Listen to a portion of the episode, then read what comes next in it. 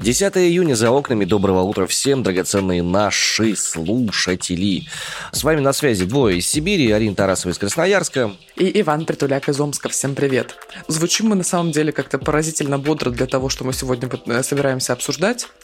Потому что на повестке для обсуждения смертная казнь наемникам в Донецкой Народной Республике Тиньков банк подумал, почему бы не ввести процент на хранение валюты на счетах. И Яндекс, кажется, перестал отображать границы. Надоело это делать. Ну, в общем, по порядку. Начнем а, с самой громкой новости вчерашнего дня. А, Верховный суд самопровозглашенной ДНР приговорил к смертной казни граждан Великобритании Эйдена Аслина и Шона Пиннера, а также марокканца Саадуна Брагима, которые воевали на стороне Украины. В Кремле говорят, что обжалование этого приговора Лондона будет означать признание вышеупомянутой Донецкой Народной Республики. В чем дело? Э, иностранцев признали виновными в том, что они наемники, и в том, что они совершали действия, направленные на захват власти и свержение конституционного строя ДНР. Кроме того, их еще признали виновными по статье «Подготовка террористических актов», и еще почему-то с этим связанному, там четыре статьи вменяли в вину. Можно обжаловать приговор в течение месяца, но сами понимаете, что как бы есть определенные с этим сложности. Ой, а можно задать вопрос касательно именно их статей? А каким образом захват власти осуществляется наемниками, пытаюсь понять? Ну, участвуя, судя по всему, к сожалению, я не был свидетелем этого судебного заседания, но, судя по всему, там как бы есть все необходимые доказательства для этого. А, ну в целом, если, наверное, копнуть чуть глубже, то есть, получается, наемники на стороне украинских вооруженных сил, они участвуют в происходящем, и если в ДНР и ЛНР заявляют, что Украина, она как бы оккупировала территории, да, наносит удары и все прочее, то и наемники, по идее, тоже пытаются захватить власть в ныне независимом государстве, которое признано только Россией. На самом деле наемников не любят вообще нигде если так быть полностью откровенными, на них не всегда распространяются гарантии э, даже тех э, прав, которые гарантируются международным правом участникам военных действий, потому что одно дело, там, когда ты суверенитет защищаешь, другое дело, когда ты за чужие деньги профессионально едешь заниматься всякими малоприятными историями. Но факт остается фактом. В чем тут заключается интересная юридическая коллизия? До приговора до озвучания приговора глава Минюста Великобритании Доминик Рааб говорил, что Лондон будет подавать все необходимые жалобы на решение суда в ДНР. Что опосредованно может являться свидетельством того, что Великобритания вынуждена признать суверенный статус ДНР, полномочия судов, существующих в ДНР и прочее, прочее, прочее. Вот как-то таким вот хитрым образом это все дело происходит. Мне кажется, это действительно какая-то хитрая ловушка, потому что если таким образом Донецкая Народная Республика решила добиться подтверждения и одобрения, так сказать, своей независимости, то вероятность того, что этот смертный приговор будет отменен, мне кажется, близка к нулю. После того, как решение о потенциальном обжаловании было озвучено, пресс-секретарь президента России Дмитрий Песков заявил, что обжалование будет фактически означать признание Лондоном самопровозглашенной ДНР. Напомним до этого, что оба гражданина Великобритании сдались в плен в Мариуполе в середине апреля. В ВСУ они служили еще с 18 года, а гражданин Марокко сдался в марте в плен в Волновахе. Он жил в Украине с 2019 года, поступил на военную службу в прошлом году. Я хочу знать, почему судебные решения в Донецкой Народной Республике в другом государстве комментирует пресс-секретарь президента России Дмитрий Песков. Слушай, если речь заходит э, постепенно о военно-политическом суверенитете и появляется такой кадавр, как технологический суверенитет, то о чем мы вообще можем говорить?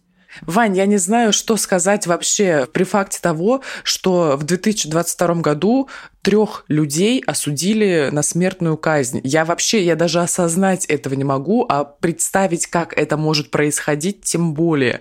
А то, что это для международных отношений, как, каких-то дипломатических связей, которые не существуют между ДНР, ЛНР, Россией, как бы с одной стороны, и западным миром с другой, это, ну, вообще, мне кажется, даже проговаривать не нужно. Короче, я в ужасе в абсолютном вчера была. Я это прочитала, кстати, ближе к ночи, и ну, я не знаю, но у меня нет слов, что сказать.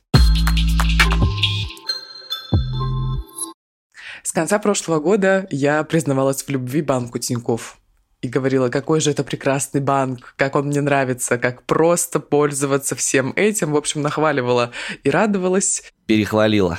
Перехвалила, потому что Тинькофф Банк объявил о введении комиссии 12% годовых за обслуживание валютных счетов. А, расшифровываю. С 23 июня банк вводит плату за обслуживание счетов в иностранной валюте. То есть, если вы храните на карте доллары США, евро, фунты стерлингов и швейцарские франки в количестве больше одной тысячи условных единиц, то ожидайте комиссию. Причем стоит иметь в виду, что речь идет именно о счетах, не о вкладах есть разница небольшая, ну, по крайней мере, в настоящий момент. Как дальше будет развиваться ситуация, мы точно не знаем. То есть, получается, у нас 1% в месяц комиссия, но она будет сниматься ежедневно. Я вчера думаю, боже, а как это вообще будет работать? Типа 0,333333333% каждый день? И, по сути, да, так будет. Но это вообще крайне странное решение и, разумеется, крайне неприятное для пользователей банка Тинькофф, которые хранят валюту на счетах. Я один из таких пользователей, и я вчера думала, а что делать? Что делать? Я уже даже загуглила. Паника! Ну, слава богу, есть время, конечно, две недели подумать, что именно делать и как, как с этим всем разбираться, при условии, что в Красноярске нет ни одного банкомата Тинькофф, в котором были бы доллары которые я, кстати, могу снять, потому что они у меня лежали на счете до 9 марта. Ну, не только в Красноярске нет банкоматов с долларами. Ты в курсе, да, что когда это сообщение появилось в официальных социальных сетях, куча народу побежали в Москве забирать деньги из банкоматов Тиньков и не смогли, потому что в банкоматах кончились баксы. Днем Франк Медиа процитировала слова одного из сотрудников Тинькова «Из-за большого спроса на валюту мы не успеваем подвозить валюту в банкоматы». После этого The Bell начали опрашивать другие крупные банки. И выяснилось куча неприятного. До конца июня комиссию ввести для валютных счетов планирует и Росбанк. В Росбанке пока обсуждают размер в полпроцента в месяц от суммы, превышающей лимит в 3000 УЕ для массового сегмента, в 25 тысяч УЕ для премиум клиентов. В Сбербанке, ВТБ, Альфе, Газпромбанке, Россельхозбанке на запросы ДБЛ не ответили. Кроме этого, комиссию за хранение валюты уже взимают в Ситибанке, Промсвязьбанке, Банке Санкт-Петербург, Уралсиби и РНКБ. Там даже ждать две недели не стали. Сразу. На, пожалуйста. Я думаю, что да, я думаю, что да. Ну, судя по всему, оно будет так происходить и дальше, хотя, конечно, предсказывать все эти вещи мы не можем со стопроцентной вероятностью. Зачем это нужно банкам? Ну, аналитики приводят мысли следующего характера. Цель введения комиссии Тинькова, это прям прописано в его сообщении официальном, это уменьшение валютной позиции банка. Мера это вынужденная, как они говорят, и объясняет это ненадежностью зарубежных партнеров по работе с валютой для России и нацеленностью на уменьшение валютной позиции Тиньков снова чертов Запад виноват, а я хочу, во-первых, сказать, что я скучаю по Олегу Тинькову, потому что при нем такого не было.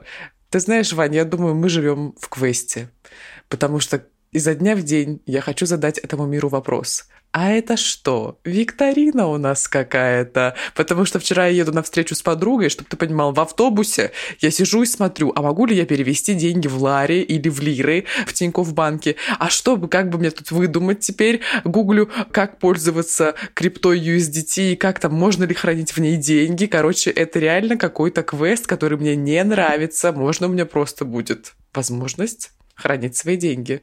Арин, фишка в том, что, судя по тому, что ты родилась в России, ты выбрала изначально проходить все квесты на харде. Это правда. У меня жизнь под звездочкой, судя по всему, и у всех остальных, и у всех остальных 140 миллионов жителей этой страны задание под звездочкой, которое не выполнить нельзя. Тут нужно слушать. Я считаю, тут нужно слушать. Вот Петр I Северную войну 21 год вел. Казалось бы, там с, с, воевал с, э, со Швецией, что-то отторгал. Ничего не отторгал. Он возвращал. Да, а по как? Так и есть. Вот все при Ладыжье, э, там, где сегодня Петербург основан, ну, при нем основан. Э, э, он когда заложил новую столицу, ни одна из, из стран Европы не признавала эту территорию за Россией. Все признавали ее за Швецией. Вау! Слушай, мне кажется, это буквально намек на имперскость положения Владимира Путина. Причем это даже не намек, это он напрямую сказал и провел параллели. Президент России Владимир Путин встретился с молодыми предпринимателями, разработчиками стартапов в сфере технологий и инноваций, сельского хозяйства креативного сектора экономики. На этой встрече были вот вышеупомянутые высказывания. Ух, высказываний было много. Самые яркое вы слышали только что комментировать это каким-то образом достаточно сложно по той простой причине, что мы как будто... Но вы сами видим... все слышали. Да, мы видим сейчас, э, какую мысль транслирует человек, да, какие представления его есть о происходящей ситуации. А мне гораздо интереснее показалась фраза, которая прозвучала в финале всей этой истории, в финале всего этого диалога. Один из ведущих форума спросил, собственно, а что, через 10 лет-то мы жить лучше будем? На что Владимир Владимирович ответил, ну да, конечно, ну вот через 10 лет и будем хорошо жить. А, ну хорошо, подождем. Вот, а мне хочется как-то сейчас хорошо жить, я, может, что неправильно делаю. Вань, вот опять вернемся к теме того, что ты родился в России. Я родился в Советском у тебя Союзе. жизнь под звездочкой. У меня под Неважно. двумя. Одна история. У тебя под двумя звездочками, да. Поэтому главная задача русского человека какая? Знаешь? Страдать. А, в этом смысле. Я знаком с подобного рода. Задачи, да, функции Задачами, человека. Да, да, Поэтому да, да, да, да, я да, не да. понимаю вообще-то твоего желания жить хорошо сейчас.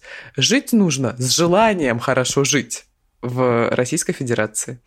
Это даже, знаешь, как-то нерационально, как будто хотеть хорошо жить сейчас не соответствует философии русского человека. Мне знаешь, что очень нравится? Мне нравится в кавычках то, каким образом, как обтекаемо говорится о текущем моменте, о состоянии, о том, что Россия будет двигаться вперед, причем не совсем обозначая, где это самый период есть вот каких-то таких фразах, которые настолько лишены как будто бы содержания и расшифровки, потому что они могут быть очень по-разному интерпретированы самим Владимиром Владимировичем, Дмитрием Песковым, другими людьми, которые входят в администрацию президента, там еще кем-то, но... Ну, это любимые властями а, обтекаемые формулировки рамочные, которые ты говоришь, вроде как все понятно, но если начинать ее как бы вот так на атомы разбирать, эту формулировку, возникают вопросы, да, а когда, а почему сейчас нет, и так далее.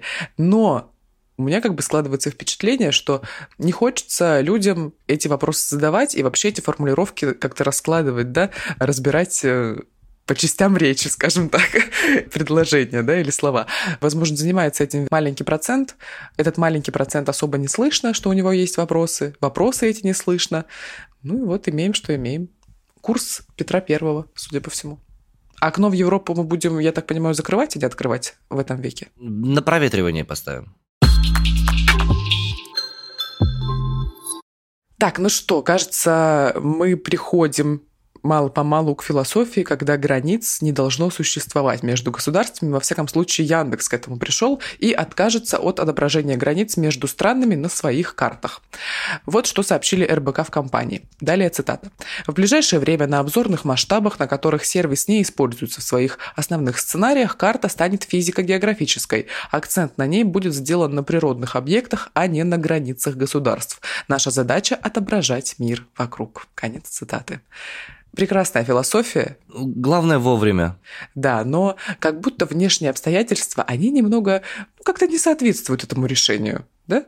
И с одной стороны, а с другой стороны, как будто бы э, признание санкций в отношении господина Воложа, который является одним из основателей Яндекса, как будто заставляют тоже немножко по-другому начать Яндекс шевелиться. Ну, возможно, это мои фантазии по этому поводу, я не знаю, но тем не менее. Э, я вот эту новость прочитала, и сразу у меня родилась шутка. Вернее, отсылка к этой шутке, потому что когда начались события 24 февраля, после этого появилась куча мемов, потому что снова, черт возьми, перерисовывать контурные карты, менять Google Maps и все прочее. И вот эти люди, которые этим занимаются, они такие уже, Володя, может быть, будешь предупреждать, потому что мы только что Крым отрисовали как нужно, ну и так далее, да?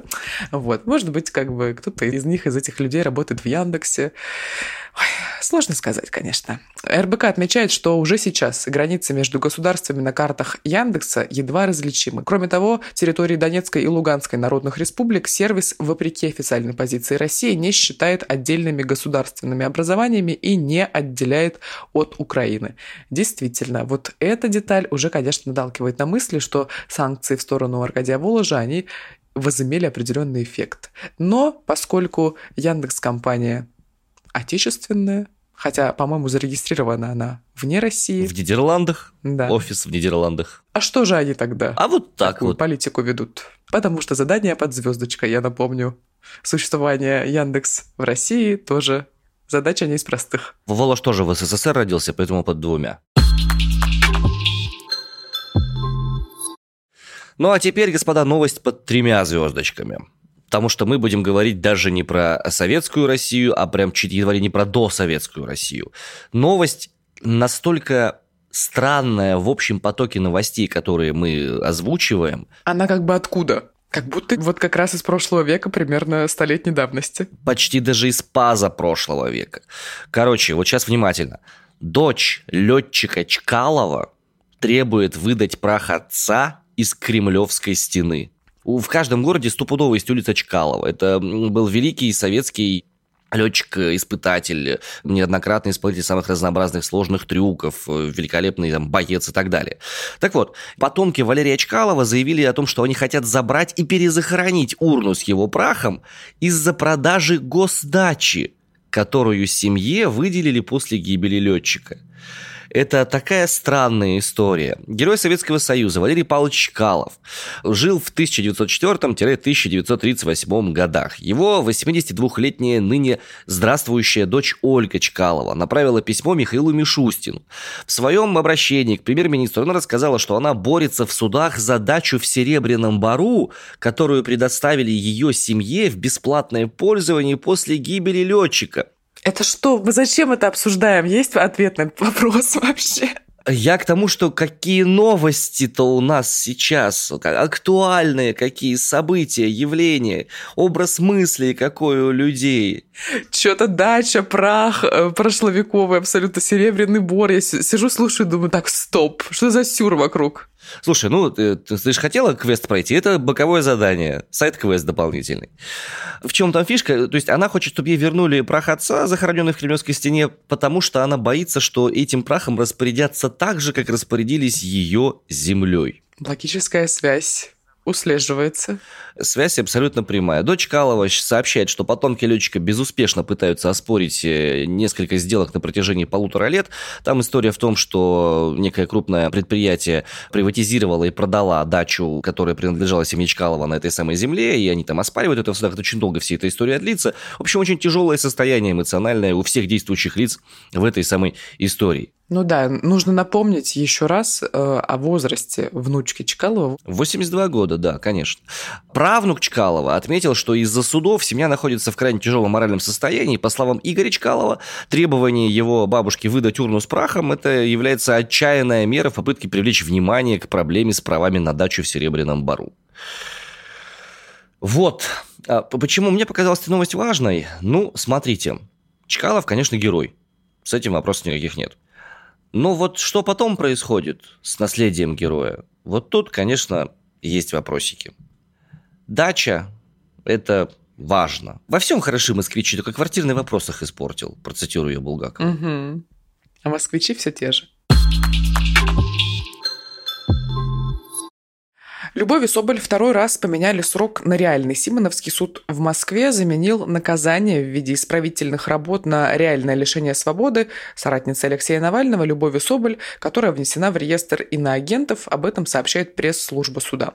В середине апреля тот же суд заменил Соболь ограничение свободы на реальный срок по санитарному делу, а теперь по квартирному о незаконном проникновении в квартиру к родственникам предполагаемого сотрудника ФСБ, которого соратники Алексея Навального считают участником отравления оппозиционера. Ну, мы э, могли с вами все это наблюдать в одном из роликов Алексея Навального, в котором как раз Любовь Соболь стучит в дверь одному из людей, которому звонит Алексей Навальный. Ну, в общем, хронология событий ясна, если вы понимаете, о чем я говорю. В обоих случаях ходатайство о замене наказания подавала инспекция ФСИН. Известно, что Соболь находится за границей, она уехала из России еще в прошлом году.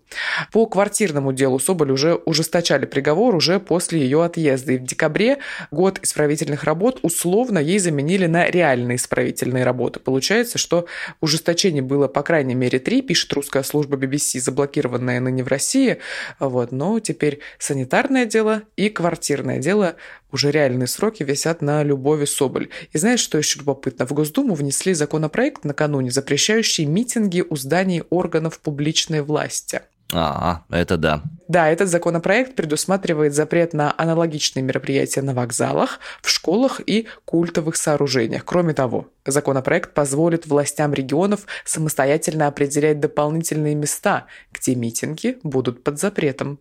Ну, то есть свобода собраний совсем уже пошла по бороде, гарантированная Конституцией Российской Федерации. Закон хотя бы федеральный конституционный или просто федеральный?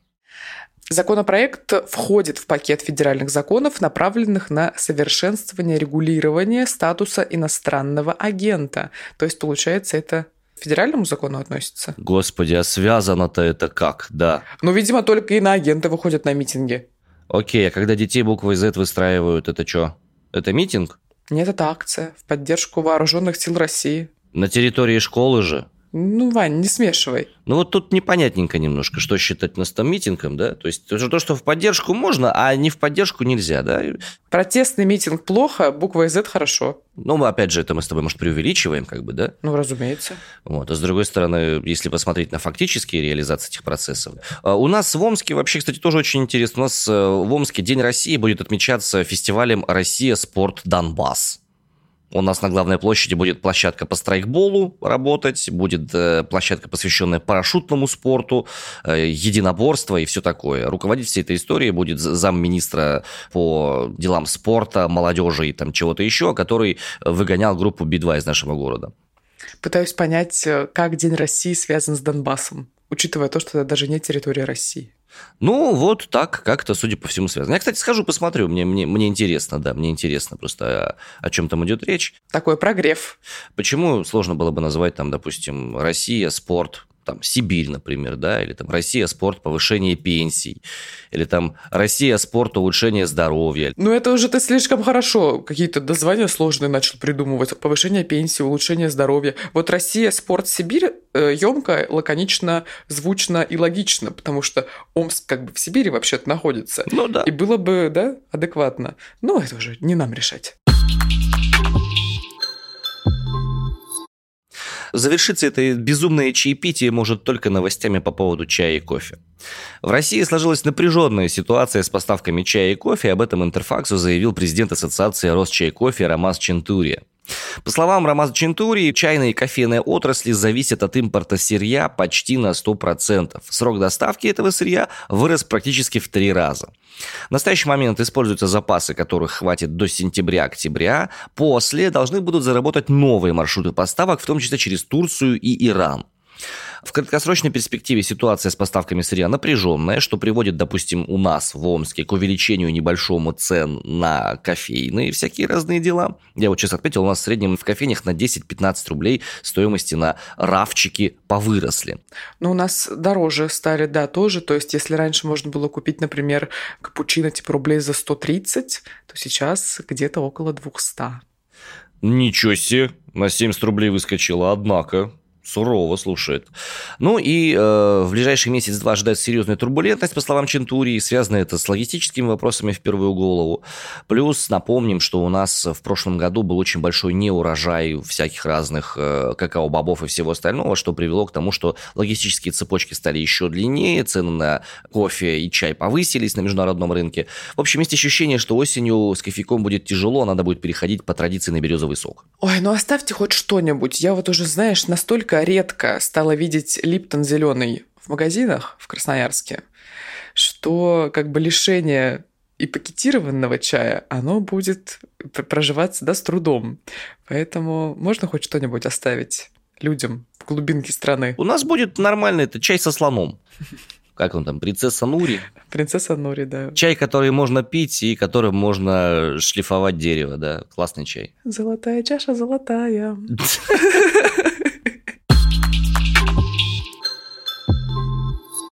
Господа, на этом мы сегодня завершаем наш выпуск. Говорить больше ни о чем не хочется. Действительно, ощущение, что комментируешь безумное чаепитие какое-то. Так, как будто на это чаепитие нас пригласил безумный шляпник. Мы пришли, не понимаем, что мы здесь делаем, участвуем в каком-то квесте, пытаемся все это, значит, вам еще пересказать и объяснить, а почему это все происходит. А как вы помните, пересказывать текст Алисы в стране чудес не всегда является рациональным. Иногда надо в этом просто побыть. Ну, напомним, что в «Алисе стране чудес» была еще очень хорошая фраза. Для того, чтобы оставаться на месте, нужно бежать со всех ног. И тем страньше и страньше, как говорила Алиса. Вот, судя по всему, у нас чем дальше, тем страньше и страньше происходящее.